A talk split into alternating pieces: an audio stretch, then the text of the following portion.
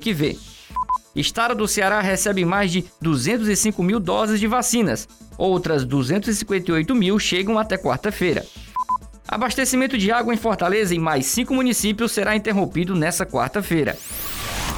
O governo do Ceará pode desembolsar do Fundo Estadual de Saúde cerca de 337 milhões de reais para aquisição de 5 milhões e meio de doses da vacina Sputnik V. O contrato foi assinado no último dia 19 de abril com a Human Vaccine LLC, subsidiária do Fundo Russo de Investimentos Diretos. A previsão do governo é receber 183 mil doses da vacina Sputnik V ainda nesta semana. No contrato, cada dose negociada pelo Ceará saiu 9,95 dólares, cerca de 60 reais. O governo do Ceará recebeu nesta terça-feira um novo lote de vacinas contra a Covid-19 com 205.400 doses.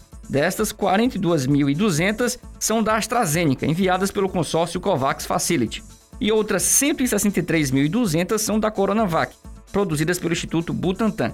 O governador Camilo Santana acrescentou que um novo lote deve ser entregue ainda na noite desta terça-feira, com 194.750 doses da AstraZeneca produzidas pela Fiocruz. Na manhã da quarta-feira, mais 93.600 doses da Pfizer devem ser entregues ao estado.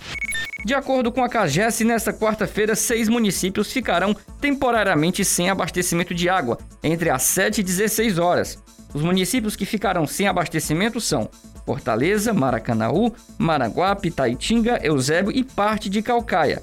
Com a paralisação, é possível que alguns locais tenham apenas uma queda na pressão da rede. A água deve retornar mais rapidamente às regiões centrais e só depois chegará às áreas mais elevadas.